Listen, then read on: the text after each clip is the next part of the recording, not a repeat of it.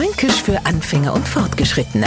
Heute Daumgogerer und bei dem herrscht er ständigs Kummer und Geher, ständigs nei und aus. Kurz es geht so wie im Daumschlag und schon sind wir auf den Punkt kommen.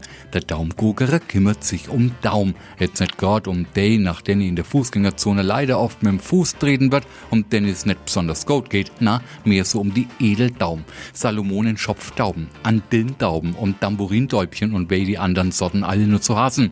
Und wollen Sie mal einen echten Daumgogerer leibhaftig kennenlernen? Na, schicken Sie sie. Es werden nämlich immer weniger. Um sie zu finden, sucht man jetzt einfach nach diesen oft sehr hübschen, aufwendig verzierten großen Taubenhäusler und dort geht es am Hobby nach, der Daumgogerer, der Taubenzüchter. Fränkisch für Anfänger und Fortgeschrittene. Morgen früh eine neue Folge und alle Folgen als Podcast auf podu.de.